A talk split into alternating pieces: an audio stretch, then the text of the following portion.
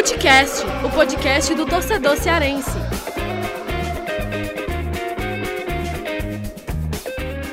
Vem com a gente, rapaziada, Futecast na área. Eu, Lucas Mota, tô aqui sempre com ele, inseparável, Thiago Minhoca, o mago dos números, para mais um episódio. Thiago Minhoca, já estamos aí, episódio de número 104, viu, Thiago Minhoca? Tem jogador que não consegue fazer nem 100 partidas, 50, e a gente tá aí no episódio de número 104, hein? É, não, tem jogador que não chega a 100 gols, né? Artilheiro que não chega a 100 gols. Tem gente que não consegue fazer 100 metros, como é o meu caso, eu não consigo nem caminhar direito 100 metros, que já dá problema, é. mas é isso. É Esses é isso, são né? os ofícios, né? Cada um tem esse... sua meta. É isso aí, Thiago Minhoca. E olha, é, a gente está gravando esse episódio segunda-feira, 7 de setembro, e se o Thiago Minhoca tiver um pouco sonolento, não estranhe, tá? É, inclusive, a gente está tentando gravar de novo, porque Thiago Minhoca está dormindo, viu? Sim, Você tá bem aí, Thiago Minhoca? Você tá bem aí? Eu tô bem, né? Aquela tardezinha de um feriado que você poderia estar tá, o quê? dormindo ou fazendo coisa melhor. Mas não, tô aqui gravando, mas sempre gravando, é um prazer gravando. a gente trazer informações aqui dessa semana que passou, né? Do clássico para cá e também exatamente para a gente falar dos próximos dois jogos de Ceará e Fortaleza na Série A. É, a gente vai focar aqui no episódio número 104, né? Esses jogos que aconteceram aí no fim de semana, Ceará e Fortaleza perderam para Santos e Flamengo e também nos jogos aí, os jogos do meio da semana, né? Os jogos aí ditos aí como jogos de recuperação aí para as duas equipes. Fortaleza joga na quarta-feira, dia 9 contra o Esporte, joga no Castelão e o Ceará enfrenta o Internacional na quinta-feira, dia 10 lá em Porto Alegre, jogo dificílimo, né? E assim, sobre o clássico, né? A gente já falou bastante sobre o clássico uh, no ao decorrer, né, da, do resto da semana, né? uh, no futebol do povo, nas redes sociais. Então, não tem muito mais o que a gente falar aqui, né, Thiago Melca? A gente vai focar mais aí nesses jogos que aconteceram no fim de semana e também no, nos jogos que virão aí, né? Os jogos que Ceará e Fortaleza tem pela frente. Aí. Thiago Minhoca. Além, gente... além, ah. além de caso, né, no final, as nossas famosas dicas aleatórias. Opa, quase falhou aqui a voz. É verdade. As dicas aleatórias que hoje eu vou trazer uma dica bem maluca, viu? Vai, eu quero ver, viu, Thiago Mel? Que é, o programa hoje é em dupla, né? Dupla sertaneja, né, Minhoca? Porque o nosso querido Vitor Hugo, né? Ele está aí no interior, que não sei onde ele está, mas a conexão Ele está aproveitando o feriado, né? É, ele está aproveitando o feriado, né, Thiago Minhoca? E, uh, entre outros, né? Outros colegas aí que estão aí curtindo o feriado, mas eu e o Thiago Minhoca estamos aqui porque estamos no batente. E, Minhoca, para a gente não perder tempo, né? Para a gente ir direto ao assunto aqui, é, vamos, a gente vai começar aí pelo, pelo Fortaleza, porque joga aí na quarta-feira, joga em casa. Já quero saber de você o seguinte, já vou dar minha opinião também, né? Já vou fazer minha leitura aqui sobre esse jogo. O Flamengo em Fortaleza, o Fortaleza acabou perdendo. O resultado em si, né? perder para o Flamengo fora de casa não é nem um absurdo, longe disso, né? É um resultado até previsível. Mas assim, pelo que foi o jogo, né, dá para entender um pouco da lamentação do torcedor, né, do próprio jogador, do Rogério Ceni, porque o Fortaleza ele teve a chance de pelo menos ficar com empate, né? A maior parte do jogo, a partida estava lá empatada. Inclusive, Flamengo ficou lá no finalzinho, né, com um jogador a menos. E aí numa bobeira, né, você deixar Gabigol, amigo, você deixar Gabigol sozinho dentro da área é mortal, né? Aí é pedir para tomar gol e, e, foi assim a falha, a grande falha, né, do Fortaleza foi deixar o Gabigol numa partida que o Fortaleza foi muito bem defensivamente. Eu acho que é até é, é, é curioso assim ressaltar isso, porque o Fortaleza geralmente a gente sempre tá falando do setor ofensivo, né, e tal, sempre focando no setor ofensivo.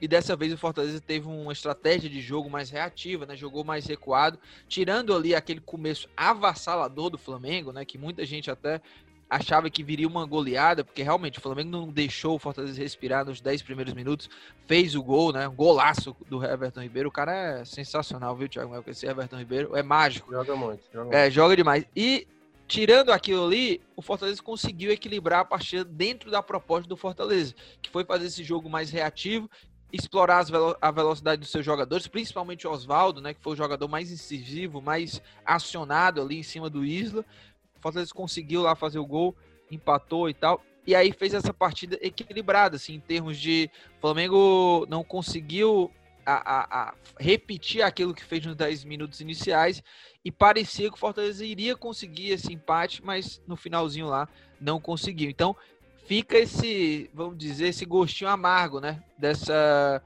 dessa derrota do Fortaleza. Mas como eu falei, é um resultado previsível, vamos dizer assim, né? Perder para o Flamengo uh, fora de casa não é nenhum absurdo, mas pelo que foi o jogo, claro, fica essa lamentação, porque o Fortaleza poderia ter saído lá do Rio de Janeiro, voltado aqui para a capital, fazer esse jogo contra o esporte com pelo menos um pontinho na bagagem. O que é que você viu desse jogo? E será que foi o resultado injusto ou não, Thiago Minhoca? Eita, palavra difícil, né? Dizer de justiça, né? Porque aquela coisa, né? Eu costumo falar que o, o resultado ele só não traduz o que foi em campo se a arbitragem tiver interferência, porque o Fortaleza tomar o gol no final, né? Assim, foi culpa dele, né? Tipo assim, claramente ele deixar o Gabigol livre ali na entrada da área é porque pediu para tomar o gol e acabar saindo derrotado. Eu, eu concordo com tudo que você mencionou, né? Todos os detalhes aí que teve da partida, em que o Fortaleza é, começou mal, né? Teve ali uma pressão, parecia que o Flamengo é, era questão de tempo já abrir dois, três ali e desenhar uma possível goleada, mas depois o Fortaleza começou a ter escapadas, principalmente aproveitando ali o buraco né, o espaço que gerava o Isla, lateral direito do Flamengo. O Oswaldo teve muito, muito campo para atacar por ali, fez o gol do empate, fez a jogada que culminou no pênalti e o Juninho fez o, o converteu a cobrança para empatar. Depois o Fortaleza teve possibilidade com o próprio Oswaldo colocando bola na trave. Teve um chute do Ronald que também fez um bom jogo, né? Ele atuou como titular. Começou um pouco perdido em campo, mas depois se encontrou. Mas assim, o Fortaleza teve uma postura bem interessante, principalmente no segundo tempo em que a equipe uh, não permitiu o Flamengo assustar tanto. Teve, sim, alguns momentos que o Flamengo chegou a assustar, mas sem ser uma jogada muito contundente. Acho que o primeiro tempo foi mais perigoso, assim, em termos de possibilidades. E quando o jogo estava se encaminhando para aquele empate de maneira justa, eu vou pegar pela fala do Ceni, exatamente no jogo contra o Corinthians. Porque quando é, terminou aquele jogo empatado, o Ceni até falou: a gente poderia ter vencido hoje. A gente precisa vencer um jogo contra uma equipe gigante do Brasil, né, no caso Corinthians, Flamengo, para tentar sentir esse gosto que é vencer uma equipe dessa fora de casa, para saber que a gente tem condições. Só que eu acho que a leitura contra o Flamengo foi equivocada. Eu acho que o Fortaleza, nos minutos finais, não precisava se lançar tanto, ao ataque. Eu acho que o Ceni poderia ter resguardado mais o time no final. Acima de tudo, ele tinha que se proteger porque o Flamengo, apesar de não estar tá ameaçando com muita contundência no segundo tempo, é o Flamengo ainda, né? São jogadores muito decisivos e bastou a primeira brecha, bastou a primeira brecha o Fortaleza permitir que o Flamengo foi lá e fez e o Fortaleza deixa escapar um ponto valioso. Já tinha perdido o clássico, uma segunda derrota. Tudo bem, para o Flamengo, no começo do campeonato, como você falou, não se coloca ponto para esse jogo. Qualquer ponto que vier é lucro. E o ponto que estava vindo para Fortaleza era gigante, era muito importante. E aí é que tá para alguns times dá para acreditar, fazer um feito grandioso, é, vencendo fora de casa, sabe? Mas contra um Flamengo, apesar do Flamengo ainda não estar tá naquele nível de 2019, é, eu, eu, eu acho que foi mais erro do Fortaleza em se empolgar naquela, naquela situação. Um ponto trazer para casa no Maracanã, eu acho que na soma geral do campeonato, esse ponto é, ele, ele, é, ele seria mais valorizado lá na frente do que uma lamentação, por exemplo, do Rogério Ceni de como ele falou na coletiva, né? A gente não joga para empatar, a gente joga para vencer. Mas eu acho que há jogos e jogos, e nesse especificamente ele não precisava é, jogar para vencer nos minutos finais. Né? Claro, poderia. Eu, eu acho que uma coisa que eu nunca critico é um treinador ser ousado em busca da vitória. O Ceni ele sempre demonstrou isso. Mas eu acho que em determinadas situações você precisa entender o contexto. Vinha de derrota no clássico, precisava trazer um ponto lá, pelo menos um ponto lá do Maracanã, para ter, né, obviamente, uh, mais tranquilidade no jogo contra o esporte na quarta-feira, que aí sim é um jogo de muita relevância, sem margem para erro, erro algum. É, e Minhoca, eu confesso assim que eu fico dividido assim, é, em relação a isso, porque o, o Fortaleza tinha condições claras de ter conseguido esse empate, mas é, eu não consigo criticar o Senna assim por por ter olhado para o jogo e ter uhum. visto ali uma possibilidade de vencer o Flamengo, sabe? Então, claro que no fim das contas, o Fortaleza acabou perdendo e vai ficar esse gosto amargo aí, né? De ah, poderia ter trazido um pontinho, mas o Ceni é esse cara, né? É esse técnico que ele olha e, e vai tentar sempre é, olhar pelo lado da ofensividade e tal. Claro que contra o Flamengo ele fez uma outra fez uma estratégia mais reativa, mas isso é normal. Ele mesmo já falou sobre isso que é, contra equipes que são superiores, assim, muito claros, é, é, é uma superioridade muito clara em relação ao Fortaleza. O Fortaleza vai jogar um pouco mais recuado mas ele não abre mão assim de buscar a vitória, né? O Ceni não joga para, vamos dizer assim, empatar, né? Os próprios jogadores já falaram isso e a gente sabe que é isso. Então eu não consigo criticar o Ceni quando ele olha para o jogo, vê um jogador a menos, né, do lado do lado do, do Flamengo, porque o Pedro Rocha se lesionou, né? Já tinha sido feitas, né, as cinco substituições. Isso, isso. E, e bota o time para tentar vencer, né? É, então o Ceni, em vez de olhar para um ponto, ele olhou para os três, né? E aí você pode até discutir que ele cresceu os olhos, mas enfim, é, é o estilo do Ceni e eu não consigo criticar essa postura dele, sabe? Talvez não. um outro técnico já fechava a casinha, né? E tal. Não. Por exemplo, o, o, o, Santos fez o gol e fechou a casinha, né? Não quis mais jogar é. bola contra o Ceará, né? Não, e, e, é um pouco é um pouco o perfil de quase, de quase todos os treinadores, né? Eles querem é, garantir o resultado. Eu, eu entendo o Rogério Senna, tanto é que eu valorizei assim o fato dele ser um, um treinador bastante ousado, mas há situações e situações. Se eu sim, não me engano, lá naquele duelo contra a, o Independente, né, na Sul-Americana, ele coloca também nos minutos finais o Elton Paulista, por exemplo qual foi a interferência do Elton Paulista ali no, nos finais? Assim, tipo, precisava, já estava 2 a 0 Então, é, é, é, eu acho que o jogo, de vez em quando, ele pede é, a sustentação de um resultado. Por exemplo, o Fortaleza não podia nunca arriscar o empate que estava tendo. Acima de tudo, ele tinha que preservar esse empate. E eu acho que nesse ponto, o Ceni, até porque ele é um treinador ainda iniciante, tudo bem, já está com um bom tempo, tem exatamente uma história grandiosa com Fortaleza, conquistou muita coisa, sendo muito ousado muitas vezes, só que, vamos lembrar, quando o Fortaleza ele consegue fazer essa ousadia, geralmente é nos momentos chaves, né? Ali numa reta final, por exemplo, Fortaleza cresceu muito na reta final de 2019 no Campeonato Cearense, na Copa do Nordeste, na própria Série A, quando teve aquela arrancada fenomenal da, da Série A no, no, no ano passado. Então, você tem que saber até o momento, porque se você faz isso na hora errada, você acaba é, tirando até uma possibilidade do time ter o crescimento, né? eu volto a repetir, o Fortaleza tinha perdido o clássico, já tinha ficado ruim porque já tinha perdido o clássico anterior, e aí para esse jogo você precisava trazer uma moral a mais para o time. Você acaba jogando bem e perdendo o jogo da maneira que foi. Então você acabou foi deixando o clima mais de insegurança na minha, na minha avaliação. O time jogou bem, mas mais uma vez o time acabou não, não comprometendo. Então eu acho que para esse tipo de jogo Fortaleza tem que pensar mais o campeonato e não propriamente o jogo em si. Para algumas equipes dá para fazer isso. Contra uma equipe talentosa e com muita qualidade, você tem que, acima de tudo, você tem que garantir o ponto que for possível.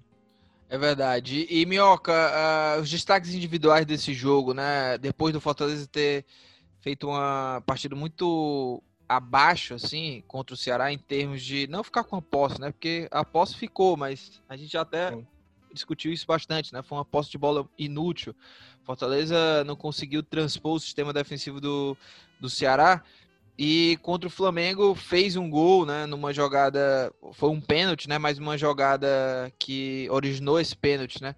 Uma jogada trabalhada, o Fortaleza sendo incisivo, né? Coisa que é, teve muita dificuldade contra o Ceará. Justamente o, o, o Ceará não saía, né? Ficava com a defesa muito bem postada é, e, e, ficava esperando o erro e o, e o Fortaleza teve muito, muita dificuldade nisso. Mas dentro do jogo do Flamengo, que é um time que sai mais, o Fortaleza teve mais espaço para jogar e alguns jogadores se destacaram aí, como o Oswaldo, pelo menos eu vejo o Oswaldo foi, foi muito bem nessa partida. Gostei também muito do Ronald, volante que jogou como titular, né? O Felipe. O Felipe. Agora eu fiquei até na dúvida, né? O Felipe, ele. Ele entrou depois. É, pois é, ele entrou, entrou depois. No lugar do Ronald né? mesmo. Sim, sim, ele foi poupado, né? E aí o Ronald teve essa oportunidade de jogar titular. Gostei de ver ele como titular, inclusive. Achei que ele tem uma mobilidade legal. Eu gostei do Ronald nessa partida. E Paulão, né? Que na jogada do gol ali, meio que a jogada acontece ali no setor dele, mas no geral ele foi muito bem também, né? O Paulão. É, eu, assim, do, dos nomes que você citou, assim, pra mim o melhor foi o Paulão Paulão no primeiro tempo, eu acho que ele só cometeu uma falha, que foi uma jogada até próxima à bandeira de escanteio. Ele tentou sair jogando, se atrapalhou, o jogador tomou a frente, ele teve que fazer uma falta ali e o Flamengo teve que bater uma falta perigosa. Mas assim, ele foi muito bem, muitas interceptações, muita tirada de bola assim, é, primordial assim para uma possibilidade clara que o Flamengo poderia aproveitar. Então ele foi muito bem mesmo no primeiro tempo. Teve uma no segundo tempo que o, o Fortaleza perde a bola no contra-ataque do Oswaldo, e aí o Flamengo saía para o contra-ataque, o Paulão antecipa, já rouba a bola e gera de novo mais um ataque do Fortaleza. Então ele foi um, um, um jogador muito atento assim, durante os 90 minutos. A jogada do gol, por exemplo, ele participa, ele é um dos responsáveis também pela, pela aquela falha ali, né, na, da, da, não marcação em cima do Gabigol, até porque, o, por exemplo, o Quinteiro, ele perde um pouco da, da, enfim, da concentração, porque ele fica avisando, se eu não me engano, acho que é pro, pro Gabriel Dias marcar o Lincoln, né, o Lincoln também chegava junto. E aí o Paulão e o Quinteiro foram ali, foram se aproximaram do Felipe Alves e não viram que o Gabriel, né, tinha é, ficado mais atrás para fazer a finalização. É, o, o, Ronald, eu até acho que no começo ele ficou meio perdido, o time não tinha muita segurança nele.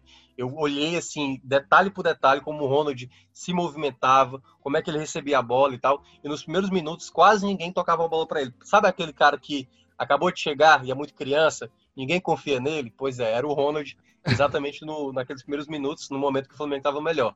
Aí, quando a bola começou a chegar no pé dele, ele conseguiu segurar, ter muita segurança na hora de de trabalhar a bola, cansou, né? O Rogério Senna disse que ele cansou, por isso que ele colocou o Felipe durante o jogo. O Oswaldo, para mim, fez uma boa partida, embora tenha desperdiçado dois bons contra-ataques no segundo tempo, até porque o Fortaleza nem finalizou né, no segundo tempo. E o Oswaldo poderia ter aproveitado, numa delas, o, o Felipe Luiz desarmou até de maneira tranquila, né? O Oswaldo acabou demorando, pensando demais, e nesse pensar demais acabou desperdiçando. Então, para mim, esses foram os destaques. Ah, um que eu acabei não citando, o Carlinhos. Carlinhos, né, apesar da estatura baixa, teve muita jogada aérea que ele salvou também o, o Fortaleza e foi muito bem também defensivamente. Gostei do Carlinhos. E, e Minhoca, antes da gente falar sobre o esporte, é, todo programa né, a, gente, a gente tem que colocar esse assunto, que é o David, né? Você gostou, assim, da parte tática do David, né? É, eu, eu acho, assim, eu tenho criticado o David, mas é porque eu acho que ele é um jogador que é, ele pode dar muito mais, assim. Quando o David foi contratado, por mais que você possa questionar valores e tal, né? Porque sempre quando tem uma contratação e ela tem valores mais elevados, ah, será que vale a pena, será que não vale? Mas o David, independente do valor aí que foi investido, eu acho ele um bom jogador, entendeu? Eu acho que é um bom jogador e acho que ele tem condições de dar muito mais. É que ele realmente está numa péssima fase. E eu acho assim que hoje o David é titular no Fortaleza porque não tem outro cara que é, é, consiga. Eu, é, é isso, assim. Para mim, eu acho que o David não, não vai para o banco porque o Rogério não confia num outro cara, assim, para substituir ele. Porque o Yuri César, é, que era um cara que poderia, de repente, substituir o David ali, é, quando entra de titular, ainda não fez uma grande partida. Os outros jogadores estão muito a, a, atrás, assim, vamos dizer, ali, para ganhar uma condição de titularidade. O Marlon não seria esse jogador, né? Enfim, e entre outros, né? O Ederson, o Thiago Orobó. Eu acho que é, o David hoje não é reserva porque não tem outro cara ali que o Ceni confie. Porque Sim. em termos de desempenho, assim, realmente o David continua, para mim, assim, mostrando muito pouco, muito pouco mesmo, assim. Teve é, esse, esse, jogo contra o Flamengo, pode até questionar essa parte tática, mas, cara, é muito pouco o Minhoca. Sim, sim, não, é, assim, ele é um jogador que ele foi contratado para ser praticamente o, o jogador mais importante do time, né? O jogador que decide, o jogador que tenta fazer uma jogada de efeito, e ele não tem sido esse jogador.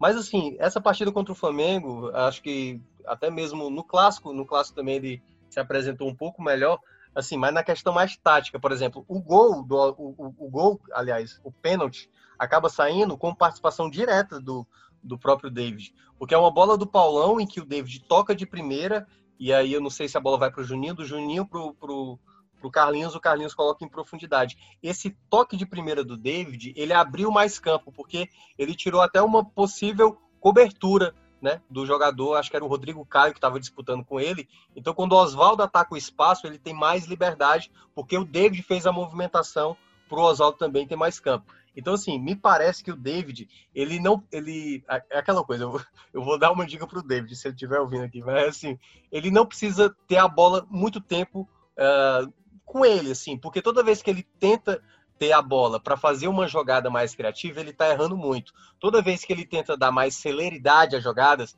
um toque de primeira, um passe mais rápido, ele, ele consegue executar melhor. Nessa coisa dele ter a bola para pensar e executar, ele está errando muito nisso. Então, acho que o David deveria ser mais rápido nas tomadas de decisões. Toda vez que ele está tendo a bola, tem que carregar, tem que tentar o drible nesse tipo de jogada, ele não está conseguindo ter êxito e talvez o melhor para ele seria tentar ser mais dinâmico nas jogadas que ele vem tentando. Agora, o ponto eu... também a, a, destacar, como você falou, é exatamente isso. Os outros jogadores, tipo o Fragapane, até agora ainda não mostrou. O Orobol, acho que até entrou bem contra o Corinthians. Eu, eu até esperava um pouco mais que o Rogério Ceni desse mais oportunidade, mas não aconteceu. Entrou o Ederson, né, titular contra o Flamengo, participou de uma boa jogada ali, mas praticamente foi pouco acionado, mas ele participou da jogada até da finalização do Ronald, fazendo um bom passe. Então, assim, ainda precisa também os outros jogadores mostrar mais futebol para até o próprio é, é, David ter mais, né, tipo, senso de urgência que ele ele tem que melhorar mais ainda, né, e, e aperfeiçoar mais o seu futebol. É, agora, Minhoca, passando agora para a gente falar um pouco desse jogo contra o esporte, né? É, o nosso querido amigo Igor Moura, setorista do esporte, repórter da Rádio Jornal, lá de Pernambuco, ele gravou para a gente aqui é, um boletim falando sobre o esporte, esporte que vem de duas vitórias seguidas, né? Veio de troca de técnico, saiu Daniel Paulista, tá lá o Jair Ventura, Jair Ventura que já no comando, né? Ele que foi responsável por essas duas últimas vitórias, né? Ele tem três jogos lá, uma derrota para o Curitiba na estreia e duas vitórias seguidas, mas vamos ouvir aí, vamos ouvir aí o, o Igor Moura, que ele traz aí um pouco um resumo do esporte, o Leão da Ilha. Forte abraço para vocês, amigos do Footcast, pessoal do povo, nossos companheiros do estado do Ceará. E o esporte chega para esse jogo no Castelão quarta-feira diante do Fortaleza no seu melhor momento, sem sombra de dúvidas, na temporada. Momento em que o time vai adquirindo confiança e a torcida vai ganhando uma motivação extra para observar melhor o seu time, para acompanhar melhor a campanha do esporte na Série A do Campeonato Brasileiro. Torcedor rubro-negro começou muito pessimista, dados os resultados péssimos dessa temporada no Campeonato Pernambucano, na Copa do Brasil e também na Copa do Nordeste. O esporte, talvez não por resultados, chega no seu melhor momento. O esporte chegou a acumular nessa temporada com o Daniel Paulista conquista quatro vitórias consecutivas. Só que três dessas vitórias era mais que sua obrigação. As três vitórias no quadrangular do rebaixamento depois de uma eliminação precoce na derrota para o clássico diante do Santa Cruz na volta às atividades, na volta do futebol do Brasil após a paralisação por conta da pandemia do novo coronavírus. O esporte acumulou essas vitórias no quadrangular do rebaixamento, fez um grande primeiro tempo na primeira rodada do brasileiro contra o Ceará, sofreu na segunda etapa. Tanto que era irregular, que depois acumulou com o Daniel Paulista quatro jogos sem vitória, três derrotas, duas delas em casa para Santos e São Paulo e um empate conquistado a duras penas em Goiânia diante do Atlético Goianiense, culminando assim na demissão do Daniel Paulista e na contratação do atual técnico Jair Ventura. Após a chegada de Jair Ventura, ele teve quatro dias para trabalhar até o jogo contra o Coritiba e o esporte já apresentou uma consistência defensiva muito superior à que vinha demonstrando com o Daniel Paulista. Perdeu o jogo por um detalhe, uma falha grotesca do goleiro Maíl Wilson no último lance do jogo, cometendo um pênalti infantil, o pênalti que culminou na derrota para o Curitiba na estreia de Jair Ventura. De lá para cá, o esporte vem apresentando vários modelos de jogo, o que faz com que a gente pense que o trabalho do Jair Ventura vem surtindo efeito. Contra o Grêmio, uma equipe super reativa. Defendeu bem, apesar do alto número de finalizações do Grêmio naquele jogo, mais de 30, poucas foram de fato chances claras de gol e o esporte conseguiu uma surpreendente vitória maiúscula em Porto Alegre por dois tentos a um, que deu uma guinada, deu uma sobrevida à confiança do torcedor rubro-negro e do grupo do esporte. Naquele jogo, o esporte saiu da lanterna e ficou fora da zona de rebaixamento. Na partida deste domingo contra o Goiás, já se esperava um jogo difícil. O esporte não vinha tendo êxito quando é, estava tendo que propor o jogo, ele não sabia o que fazer com a posse de bola, vinha apresentando melhor rendimento quando praticando futebol reativo. E contra o Goiás, o esporte teve mais posse de bola, só que com organização, sem a bola e principalmente com a bola, o esporte conseguiu ser objetivo, ser efetivo, criar chances, uma equipe organizada dentro de campo. Foi 2 a 1 um jogo, o, o gol marcado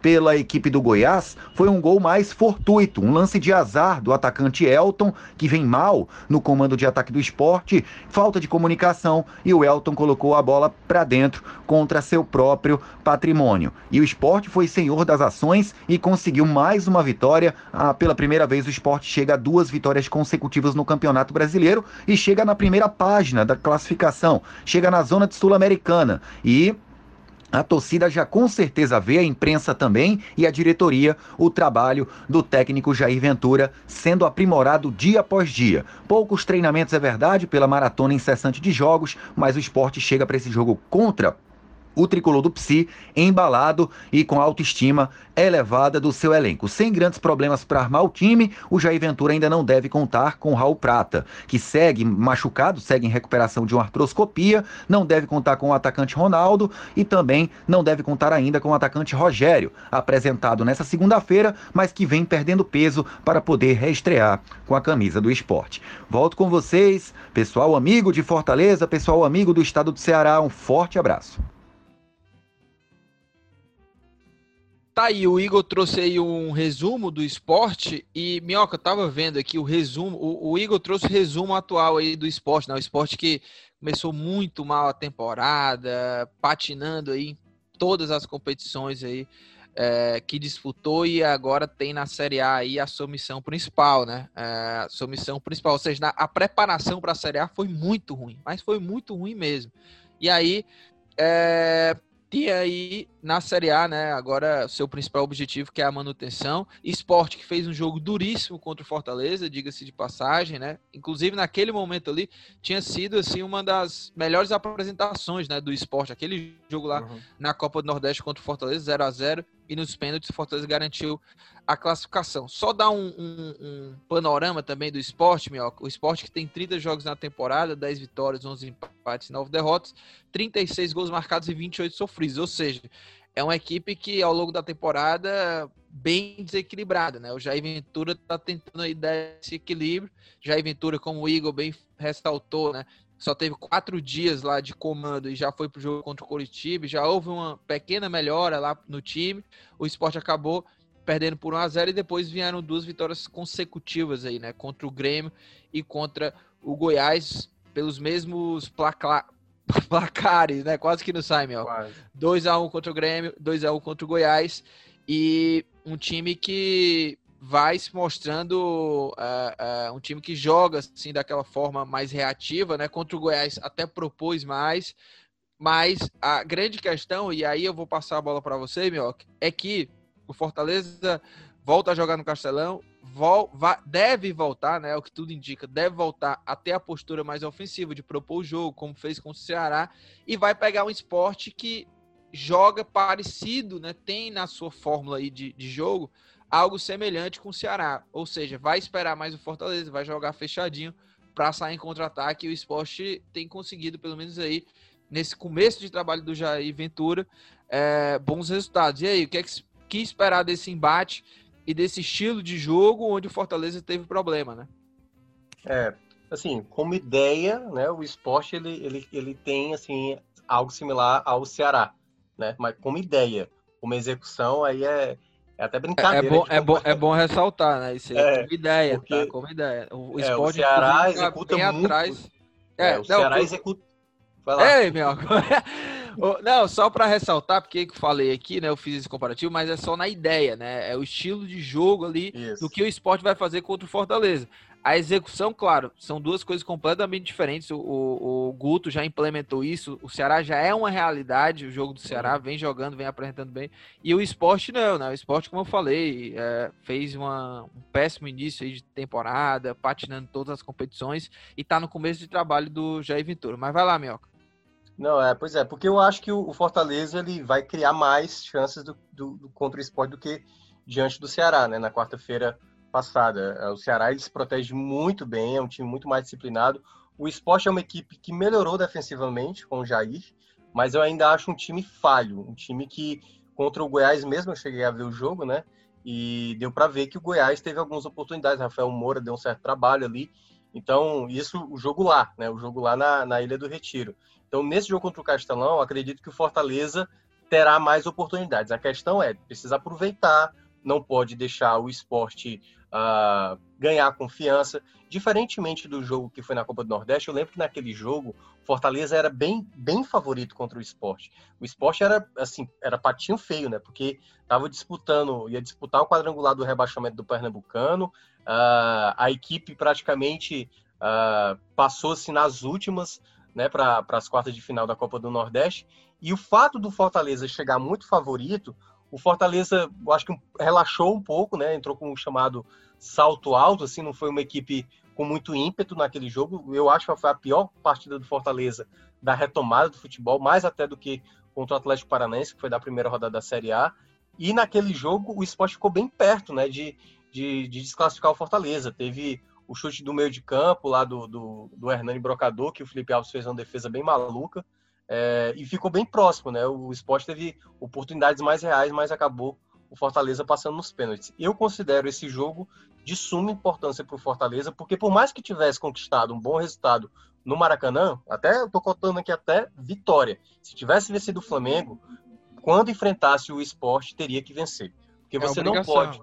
É obrigação. Você não pode trazer um time como o esporte, que tem, obviamente, bem mais tradição do que o Fortaleza, né, em Série A, é, mas é uma equipe que está em mau momento. É uma equipe que agora está mostrando uma recuperação. Nos últimos jogos mostrou uma evolução. Mas você não pode fazer essa equipe em evolução evoluir cada vez mais. Você precisa vencer, porque aí você freia o ímpeto, obviamente, do esporte, e você volta a ganhar.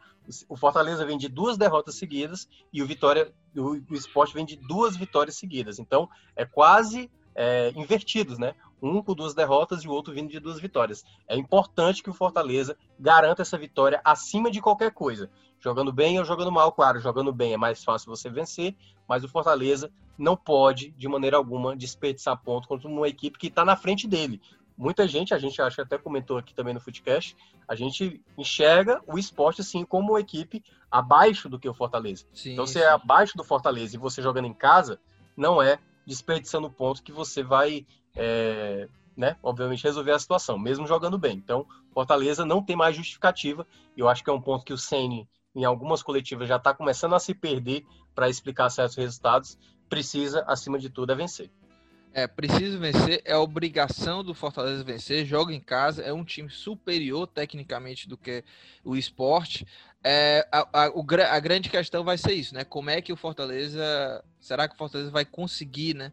Sair do sistema de marcação do esporte, que deve fazer uma partida priorizando assim, esse sistema defensivo para sair no contra-ataque e jogar com duas linhas de quatro bem baixas, né? Que isso dificulta muito, né? Para o jogo do Fortaleza.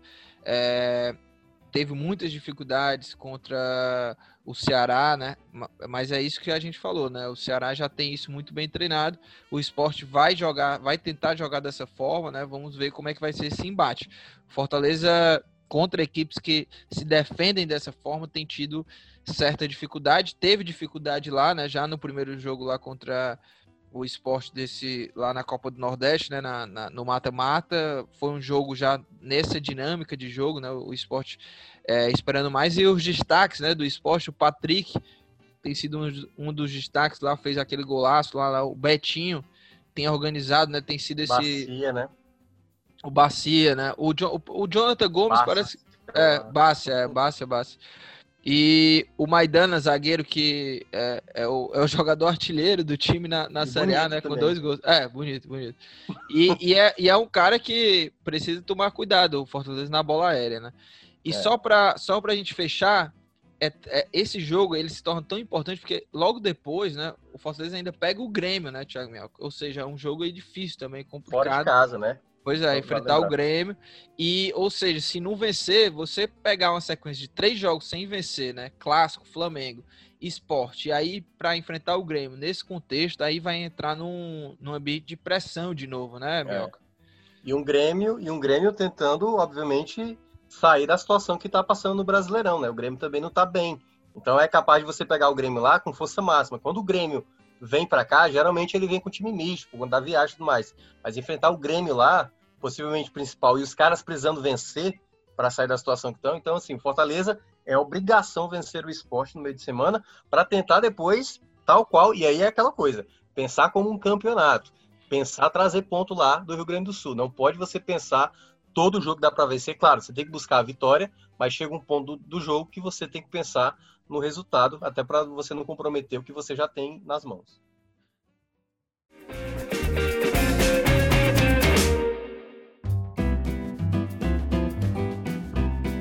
Minhoca, aí pra gente falar agora de Ceará, né, abordar aí o que, é que tem pela frente, o que aconteceu, o Ceará que veio com muita moral, né, para enfrentar o Santos, afinal de contas fez uma baita partida contra o Fortaleza, clássico vencido mais uma vez, né? Uh, segundo clássico seguido, né? Vencendo e estava com uma sequência muito boa, né? O Ceará vinha de quatro vitórias consecutivas e parou no Santos. Olha, eu acho que é, é uma partida e se, se, o torcedor do Fortaleza lamentou lá, né, o resultado contra o Flamengo, pelo contexto que a gente já explicou, o torcedor do Ceará, eu acho que ele tem que lamentar também bastante, porque você enfrentar o Santos dentro de casa e, e pelo que foi o jogo também, o Ceará dominou posse, foi agressivo, não foi aquela posse inútil, né? É que o goleiro do Santos também estava numa, numa noite inspiradíssima, né? O João Paulo, a arbitragem foi terrível, mas o Ceará jogou contra um Santos que jogou completamente ali recuado né, na marcação, fez o gol e, e deixou lá a bola com o Ceará e foi é, recuou, jogar no contra-ataque e conseguiu, né? Foi efetivo nessa, nessa estratégia de jogo, mas o Ceará pressionou, teve chance, teve bola na trave, teve lance de perigo e o João Paulo foi muito bem e a arbitragem também que a gente vai falar também aqui é um capítulo à parte né, desse, desse uhum. jogo, mas já quero saber de você, Thiago Minhoca. Resultado, resultado injusto? injusto? Para mim foi, viu? Para mim foi resultado injusto, tá? Ah, cara, como é difícil, cara, analisar futebol em certos momentos. Cara, pois é, dá para dizer sim também que foi aquele jogo que o Ceará poderia ter feito é, é, aquela coisa, né? Ter um resultado melhor do que foi o resultado final. Assim, é, é nesse caso, claro, a arbitragem ela tem uma uma, inter, uma interferência, não que se justifique, até porque o Ceará também perdeu muitas possibilidades.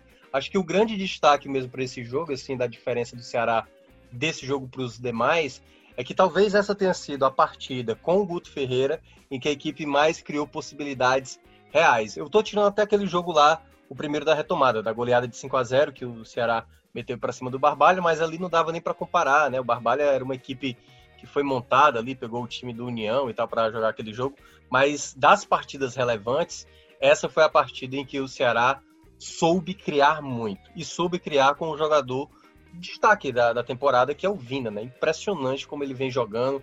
Ele deu um passe pro, pro, pro Leandro Carvalho fazer um gol, ele deu outro pro Matheus Gonçalves, ele colocou uma bola na trave.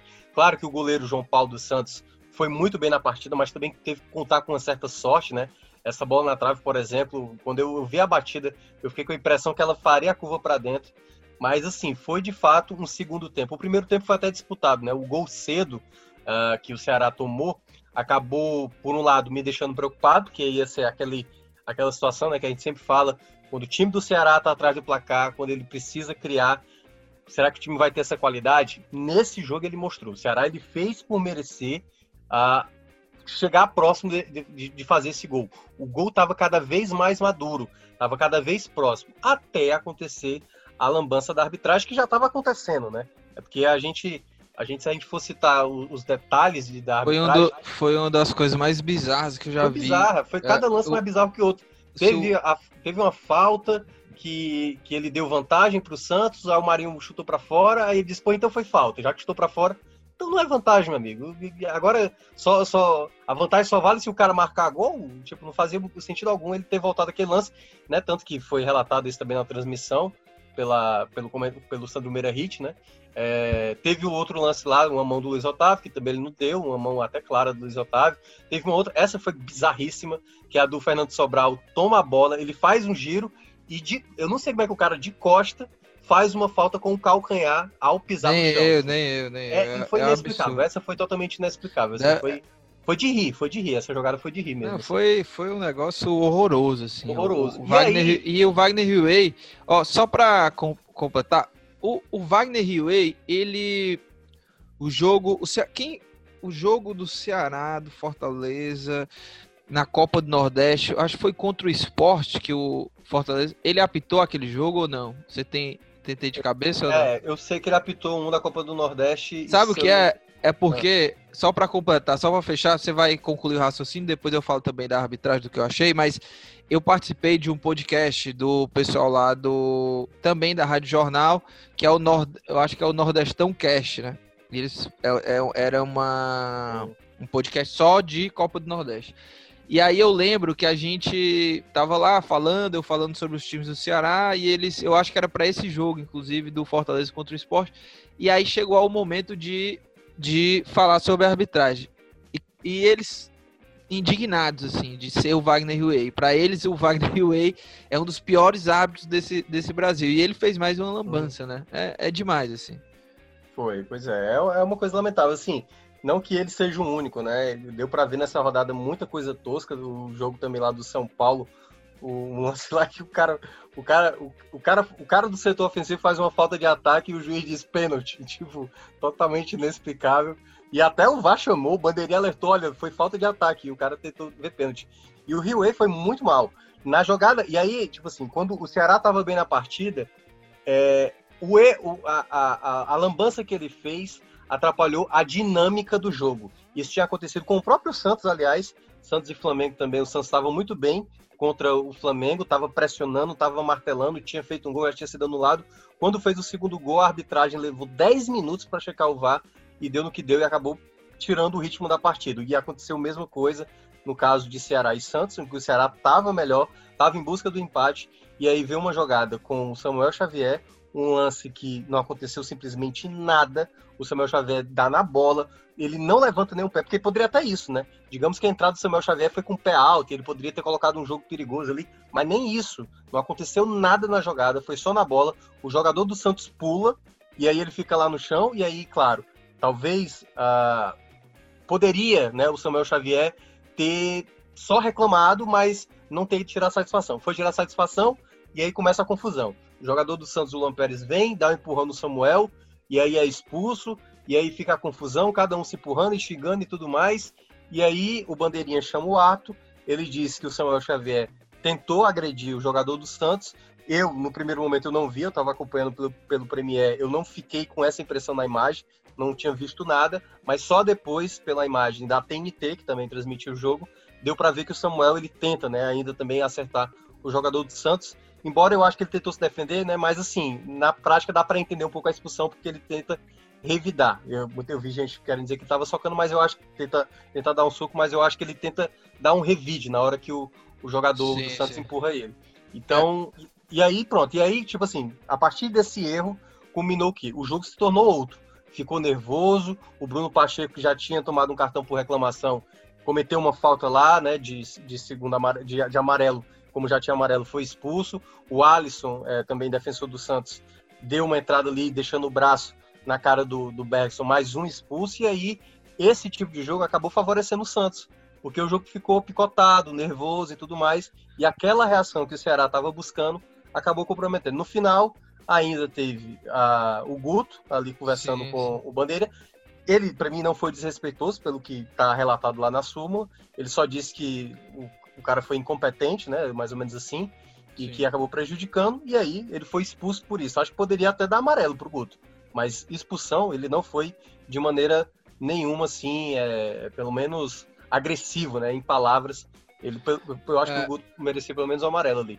E o outro ponto foi a expulsão do Leandro Carvalho, que também continuou ali reclamando, né? O Leandro, Leandro Carvalho gosta sempre de, de estar no meio do tumulto poderia, já que estava com o amarelo, né? Vai, fica lá, já, já, já estaria sendo suspenso, né?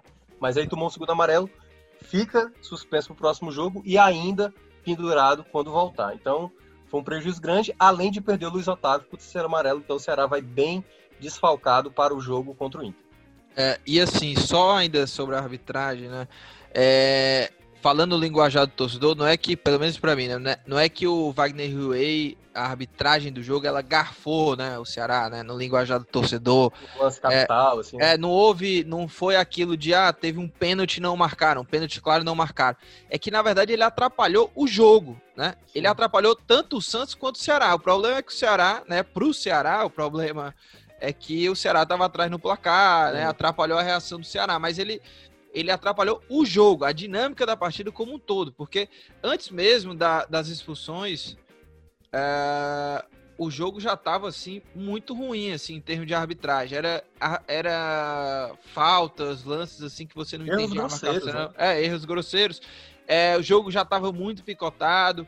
Aí um lance que culminou em toda essa confusão, que não foi falta, né? Então foi uma atrapalhada atrás da outra outra e aconteceu o que aconteceu. Agora, é, falando rapidinho aqui, antes da gente falar sobre essa partida do Inter, os destaques né, desse jogo aí do, do Ceará, quem foi muito bem assim, e eu acho que foi, foi muito claro, o Vinícius, né, acabou com o jogo mais uma vez, jogou muito, tá realmente numa fase é, muito inspirada, grande fase do Vinícius, é o principal jogador do, do Ceará, mais uma vez conduziu, assim, né, Thiago Minhoca, e um cara que vem sendo uhum. muito decisivo, já oscilou muito na carreira, mas vive assim o melhor momento da carreira com a camisa do Ceará e não tem, eu acho que para mim assim não tem muita discussão do, do, destaque do Ceará nessa partida. Eu acho que o, o, o, Vinícius foi bem demais, né? Mais uma vez, né?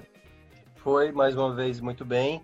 Eu acho que, por exemplo, o Sobral no primeiro tempo ele estava cometendo algumas falhas no setor ofensivo, mas quando o Guto tira, acho que tira o Fabinho, né? Para colocar mais um jogador ofensivo, que agora eu me perdi quem foi, qual foi o jogador. E aí o Sobral foi jogar de volante, o Sobral cresceu muito uh, no, né, no, momento dessa, no momento da partida. Foi quando o Ceará foi superior, porque era o Sobral roubando bola e sempre distribuindo, e a bola sempre caindo no pé do Vinícius, e aí sempre o Ceará criando as possibilidades. O Matheus Gonçalves entrou bem, né? É, embora é aquela coisa que a gente sempre fala, né? O, o, o Matheus ele quando ele tem um, um time que está em busca do empate, ele tem exatamente mais espaço, ele tem mais possibilidades de aproveitar as oportunidades. Contra uma equipe que já está vencendo e está bem fechada, o Matheus ele fica sem muita opção de passe, ele precisa sair mais ali de obstáculos que o adversário está tá colocando. Mas eu gostei da entrada do Matheus também. Foram jogadores que se destacaram. O Sobis, por exemplo, eu acho que ele ainda precisa entender. Teve uma jogada que eu, eu é aquela coisa. Eu gosto muito do Sobis, mas teve uma hora que ele saiu da área. Eu falei, é para ser referência. Você Não, acabou sempre, de tirar o né? Kleber. Sobe é, você, sempre. Porque é aquela coisa, ele acabou de tirar o Kleber. O time estava pressionando, ou seja, era para ter um jogador referência. Se ele queria colocar um atacante, que colocasse o Bergson, então, ou, se, ou, ou, não é, tirasse o, o, o, Kleber, né? Você é. poderia até colocar um outro jogador. Você pode colocar o Sobis, mas numa outra função, não sei, colocar o Vina para jogar dois meias e um atacante, não sei, pensar uma outra possibilidade. Mas me incomodou um pouco mais uma vez o Sobe sair da área, porque você perde uma referência, os zagueiros ficam livres, porque você tendo um jogador lá, você acaba dando espaço. Por exemplo, o passe do Vina pro, pro, pro Leandro Carvalho, tá lá o Kleber, né? Tirando a atenção do, do, dos zagueiros. E quando é. o Sobs ele sai da área, acaba perdendo essa referência. E ele, e ele sai muito da área, né? O Sobs sai demais, é. assim, não tem, não tem jeito, assim. Ele entra, sai, ele vem querer armar o jogo e tal. É, o, nos treinos até, né, o que eu apurei, assim, é que o Sobs, ele tá treinando mesmo de 9 e o, o Bergson até treinou é, aberto, né? Como possibilidade aberto, como segundo atacante, sabe? Porque com o Guto, o, o Bergson já jogou como esse segundo atacante, às vezes jogando até atrás de um 9, que foi lá na portuguesa, né? Eu acho a portuguesa tinha Diogo, uhum. Bergson e o Gilberto, se não me engano, até. E, e, ele jogava um pouco mais de segundo atacante. Aí o question... e ele entrou, né? O Bergs entrou junto com o Sobs até nesse jogo, que já foi ali meio que no desespero do Guto, né? Já botar vários atacantes e tal. É... E aí, antes da gente falar do Inter, um questionamento impopular aqui, meu, que é o seguinte: Ih, rapaz. Você prefere é, continuar na substituição de Sobs de camisa 9 ou Bergson é, como esse substituto de, de Kleber, porque o negócio tá aí complicado, né? Eu ia até brincar assim, vale morrer? Não, sacanagem. Cara, assim, eu acho que. Porque, olha, eu vou te falar um negócio. Aquela bola ali, torcedor. Eu nem lembrava desse, desse lance, mas como o torcedor ficou com machucando, o Sobs, eu fui olhar de novo, né? Porque teve um lance furou, lá que, né, típico, né? é, típico centroavante e o Sobs acabou vacilando. É, ele furou ali a cabeçada, foi uma chance clara, limpa, e ele acaba chegando atrasado, enfim, o time da jogada ali um pouquinho atrasado para não aproveitar. E até agora, né, ainda com o Guto ele não marcou, já colocou. Sou mais bolas. Bergson, viu, Thiago Mel? Cara, é complicado, assim. Eu, eu sou mais mercado, sabe? Eu, uma coisa que o, o Ceará, eu já falei já, já outras vezes, o Ceará precisa antecipar quando os problemas aparecerem. Você já precisa, se era uma urgência, depois daquela derrota para o Vasco, fazer contratações, o Ceará já devia pensar isso agora. Já devia ver mesmo, tipo assim, vai ser útil mesmo o Bergson, entendeu? Vai ser o jogador necessário? Tudo bem, eu entendo. Tem Copa do Brasil, tá difícil de escrever, até porque o Kleber não pode jogar a Copa do Brasil, mas o Ceará precisa logo pensar nessas contratações, porque não precisa acontecer a sequência de maus resultados para a gente estar tá falando aqui. Tem que contratar, tem que trazer um ponta. Você já tem que precisa pensar isso antes. Aí as coisas geralmente acontecem, vem os resultados positivos e, e meio que deixa para lá, sabe? Eu acho que o Ceará pode pensar. O Ceará tem condições de fazer um bom campeonato, um campeonato mais tranquilo, diferentemente do que foi nas duas últimas temporadas, né, 2018 e 2019. Mas para isso ele precisa antecipar um pouco esses essas situações que podem acontecer. O Ceará é uma equipe que a, a, a primeiro, o primeiro objetivo é a permanência. Então o time já está encaixado. Eu acho que trazer outras peças seria interessante. Agora eu acho que o Sobs ele está num tá num problema complicado, né? Porque onde é que o Sobis vai jogar? Na do Vina? Na do Kleber? A não ser que o, o Guto mude e né, assim, o, formato, assim, né? formato de jogo. Não, e assim, é, se for para ser o substituto, substituto do Vina, já tem o Lima que tá jogando melhor, entendeu? É, então ele tá, começando a, né, é, ele tá começando a perder espaço. Agora, uh, vamos lá, vamos falar sobre o Internacional de Porto Alegre, Thiago Minhoca, que é o próximo adversário do Ceará. E na pauta aqui, né? eu tinha colocado assim, é, para a gente discutir, né, se o Guto vai poupar ou não. Ele já poupou, né? Os expulsos aí já é poupou, porque o, o Bruno Pacheco, Samuel Xavier, que estavam entre os jogadores que mais jogaram até nesse, nessa Série A, não vão jogar, né? Já perdeu as duas laterais. Luiz Otávio não vai jogar, né? Eu tô brincando aqui com essa história de poupar, né? Porque. É, e Leandro Carvalho também não vai jogar. Eu acho que ele não vai, ele não vai mais poupar ninguém, não, entendeu? Se ele ia poupar o, o Fernando Sobral, eu acho que ele já não vai mais poupar. Eu acho que ele vai botar Fernando Sobral de novo pro jogo, porque perdeu muita gente. É, eu entendo que é um jogo fora de casa e tal, mas, cara, é brasileirão, né? Você tem que achar um meio termo aí, porque todo jogo é importante, todo jogo, de repente, um empate, enfim. É, eu, eu já acho que ele não vai mais poupar ninguém, não, viu, Thiago Minhoca? É, eu, eu, eu não sei por conta da maratona, né? Eu achei que o, o Charles, por exemplo, é um jogador que quando termina os jogos, ele termina bem cansado. O Charles tem demonstrado assim mais, tem sentido mais a maratona de jogos em algumas partidas. É, o, o, o, Sobral é um jogador que, como a gente até brinca, né? É um cara que parece ter seis pulmões, oito pulmões. É impressionante o que corre, o que se entrega. Assim, se tiver condições de jogo, tem que ser ele. Se der para não comprometer, digamos, se não tiver passando ali o, o, tal CK, né, a ponto de comprometer, porque eu acho que o Ceará não pode é perder jogador por mais tempo. Você pode até perder o jogador por um jogo. Então, tipo assim, se o, o Sobral tá no limite da coisa, é, eu pensaria entrar com Fabinho e o William Oliveira, por exemplo, entendeu?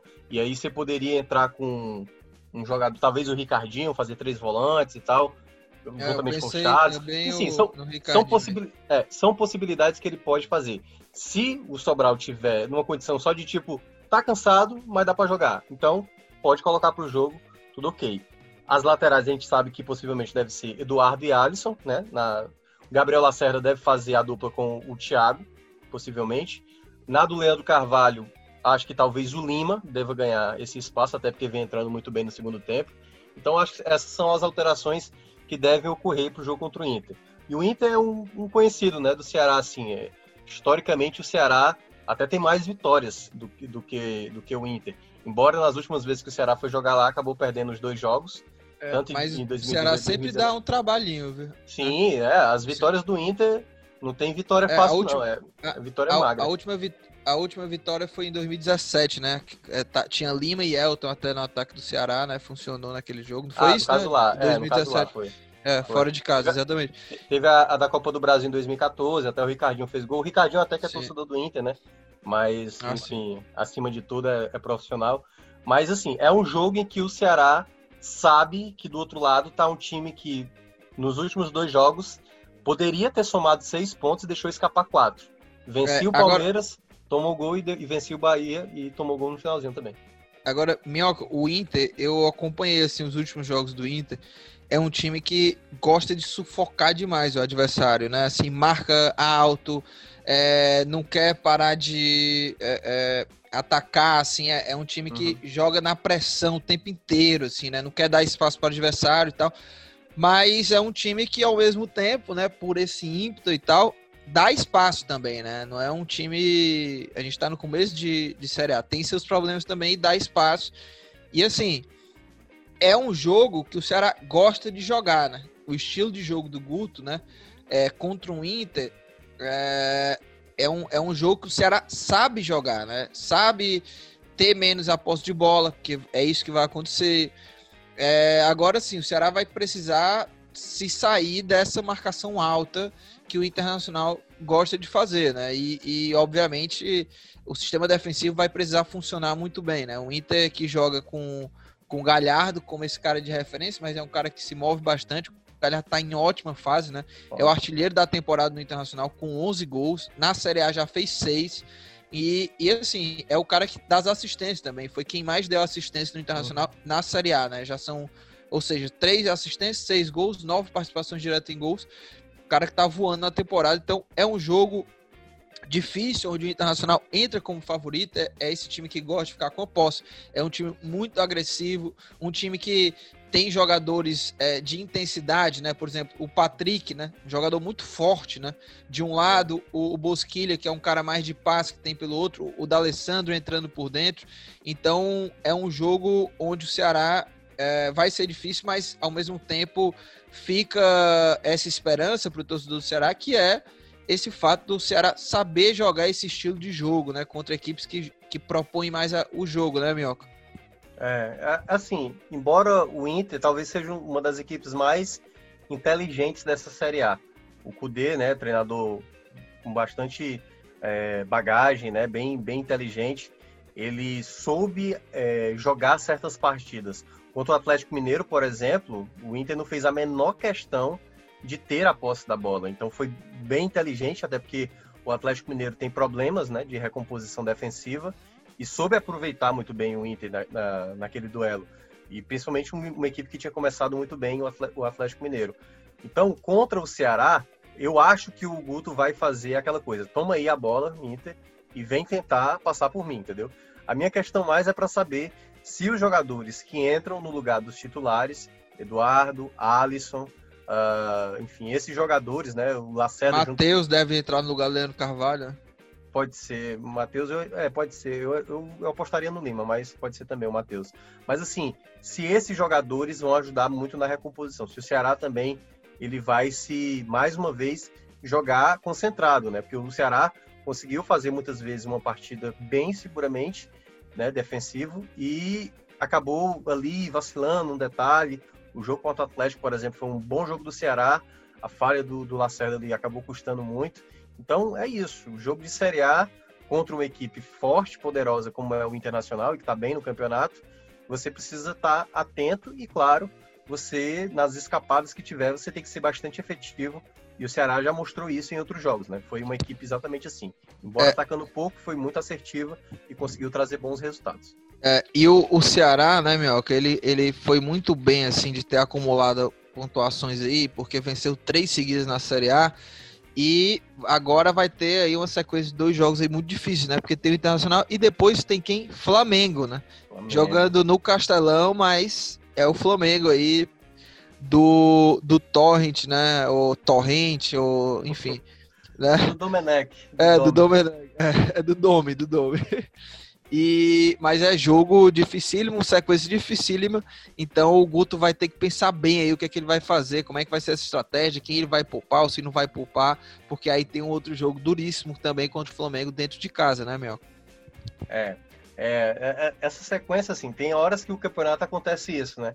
Você tá numa sequência boa, depois vem aparece logo de lapada Inter e Flamengo, e aí você precisa é, ter sangue frio, né? Entender Minhoca, que é outro eu, tipo. Oi? Eu sou muito fã dessa palavra, Omar. Lapada. Lapada, né? Ela, sabe, ela tem uma força. Enfim, continue, meu.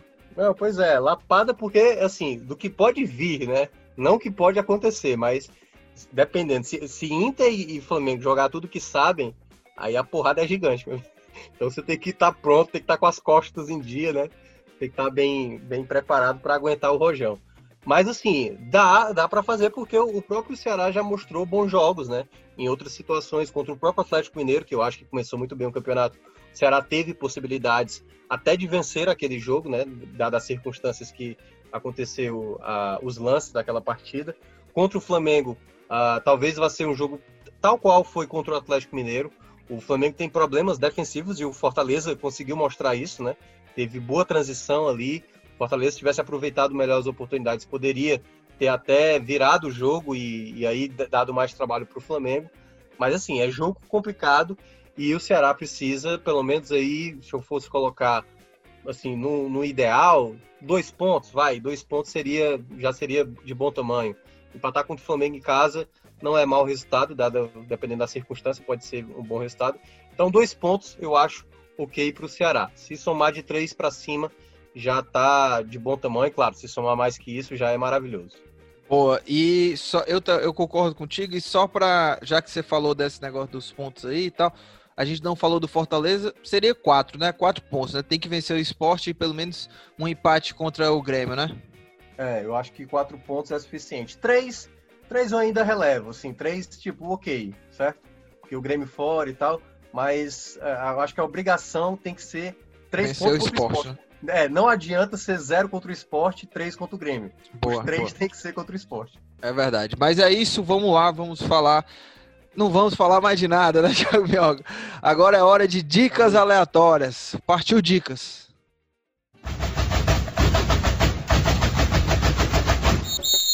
Tiago Minhoca, já estou curioso porque você falou que tem uma dica né, é, diferenciada. A minha dica, é, a sua dica é, é maluca, é, Thiago Minhoca? É maluca, maluca. É maluca, né? Olha, Minhoca, eu. A minha dica aqui hoje, ela é.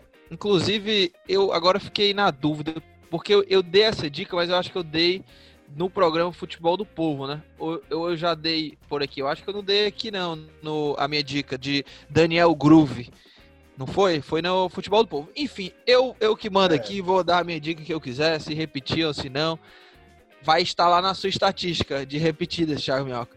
A minha dica é, é a dica musical, viu, Minhoca? É, para quem gosta de uma boa música e, e música cearense, inclusive, é Daniel Groove, cantor, músico aí. E primeiro, para ele, ele tá com um novo, um novo álbum chamado Levante. É, uhum. é minha dica também, para todo mundo escutar esse álbum. Mas eu antes de escutar. Tá... É porque eu tô deitado aqui, eu achei que você É, tá... não, não, não. É, mas antes de. É o piada ridícula, viu, Thiago? Mas, fácil, né? é, mas antes de você escutar um álbum, né? Se você não conhece o Daniel Groove, escute primeiro a música Jardim Suspense. Essa música, meu amigo, é para você passar um mês escutando direto. Direto, viu, Thiago? Jardim Suspense. E aí você escuta, você já vai gostar e você vai lá escutar o álbum Levante de Daniel Groove. Esse cara manda muito bem, viu, Mioca? Agora vai lá, Mioca, manda a sua dica. Vamos lá, cara. A, a, minha dica, assim, é eu, assim, o cara que eu sou mais apaixonado no cinema, assim, de como, como autor, né, é o Charlie Kaufman, assim, é um dos caras que eu mais valorizo. Ele fez Brilhantante de Mente Sem Lembranças, fez Quero Ser John Malkovich, uns filmes bem loucos, assim, bem malucos. E ele lançou um filme recente que entrou na Netflix no, na, na, na, semana passada, chamada, chamado Eu Estou Pensando em Acabar com Tudo, certo? É a história de uma jovem que está indo para casa dos pais do namorado, está indo sendo apresentada pro, pro, pro, pros pais, né, do, do namorado, e que ela tá pensando em acabar, entendeu? E aí o filme, como é que eu posso descrever esse filme sem entregar o filme? É, não entregar. Aliás, não tem nem como entregar esse filme. É. Esse filme, ele é uma metáfora muito louca. Eu, como quando eu é terminei é o, o filme... filme... Hã? Nome do filme? Estou pensando em acabar com tudo, certo? Ah, tá. uhum. E aí o filme, ele não é... Tipo assim, eu já peço desculpas. Mas você tem que assistir esse filme sob efeito de psicotrópicos ou. Cara, é pior, talvez. ou então você é capaz de você achar sensacional. Porque assim, ele é um filme muito, muito, muito metafórico. Assim, não dá para você entender. Assim, o filme ele não é explicativo para entender certas coisas. Quando eu terminei de ver o filme, eu tive que buscar alguma explicação de gente que, tipo assim, entenda o filme, entendeu? porque tem muitos filmes do Kaufman que eu, eu fico um pouco perdido, mas eu consigo entender um pouco a essência. Mas esse filme, aliás, ele é baseado no livro. Eu, eu até comprei o livro, né, pela Amazon, comprei, baixei para o meu Kindle, tô lendo o livro para exatamente Fala em Kindle não, velho. Não pode não falar? É porque eu fico triste demais, porque inclusive é um caso aqui, viu? Você relembrou uma tristeza minha, porque o meu Kindle, ele simplesmente ele desapareceu, sabe? Ih, rapaz. Já faz um ano que ele desapareceu, nunca achei essa, essa droga. Você é. perder um Kindle é Tem complicado. Que aí as, as, pessoas que você fez raiva que talvez estejam com eles. Né? verdade, verdade. Em todo caso, cara, só para terminar mesmo a, a, minha dica aí, é, ele é um filme bem maluco, assim. ele é um filme com muitos diálogos longos, é capaz de, de ser cansativo para quem acompanhar. Mas, assim, quem quiser acompanhar e depois ver o que é que, do que é que o filme conta, porque quando você descobre o que é que o filme está contando, você entende, você percebe a grandiosidade que é, que é o, o filme, entendeu? Então eu não posso falar muito, porque senão eu vou estar tá estragando. Mas assim, vê uma primeira vez, não entenda, tal qual eu não entendi, ou entenda, né? Caso você consiga assimilar o que, que ele está contando, e depois vê a explicação e vê de novo. Eu vi de novo o filme, e na segunda vez é, é bem melhor. E eu tô lendo o livro para depois ver o, o, filme uma terceira vez, quarta vez e tal. Porque boa, depois boa. Eu, a história fica bem interessante. Show de bola. E, Minhoca, eu tive uma ideia aqui agora, sabe? E vou mandar ela aqui no ar, já que é o seguinte: a gente, há muito tempo, a gente dá dicas, né? Há 104 programas a gente dá dicas aleatórias e tal. E é algo que a, o pessoal gosta, né? É um negócio que não tem nada a ver com, com, com o podcast, né? Que a gente fala sobre futebol, mas desde o começo tem esse quadro. E a gente nunca é, abriu, né, para os ouvintes, né, e tal. Então, é, o pessoal que gosta, que sempre escuta aqui o podcast, que sempre ouve aqui as dicas, se quiser, né, mandar lá no Twitter, né, o pessoal é, é, entra muito em contato com a gente pelo Twitter, né, lá, tanto na, nos nossos próprios perfis, né, o pessoal manda mensagem, comenta, assim, os episódios, ou lá no, no perfil do Footcast, né, que é arroba Footcast underline podcast, é, manda lá também sua dica, é só colocar lá, minha dica aleatória é tal, tal, tal. Que aí, que aí a gente, ao longo do, dos próximos episódios, a gente vai soltando aqui é, de um em uma, né? É... Até porque, né, né? Lucas? É, geralmente, assim, tem coisa que a gente não vê de série ou de filme, assim. Pois é, pois é. Uma dica externa é interessante, assim. Por exemplo, tá muita gente falando, eu ainda nem vi nem a primeira temporada, do Os Meninos lá, né? Os Meninos? The Boys. Ah, The Boys. The Boys, The Boys. Eu já assisti a primeira temporada. Inclusive, eu vou eu vou reservar essa dica para para para para outro episódio aqui. Mas Thiago Minhoca é isso, viu? Quem quiser participar, manda lá a mensagem no Twitter, é, lá pelo nosso perfil no podcast, que eu já falei, né? Arroba Footcast Underline Podcast. O meu perfil lá no Twitter se você ainda não me segue lá, é, é lucasmoto28 e do Thiago Minhoca é arroba Thiago Minhoca sem segredo. Sem segredo não, tá? É arroba Thiago Minhoca. Arroba Thiago Minhoca. Tá certo? Pois é isso, Thiago Minhoca. A gente já enrolou demais. Vamos embora. E Valeu. até o próximo episódio. Obrigado, viu, Thiago Minhoca? Este podcast é uma realização do Povo Online. Na edição, nossa querida Mariana Vieira. Roteiro feito por Lucas Mota. E até o próximo episódio, Minhoca. Abraço. Valeu!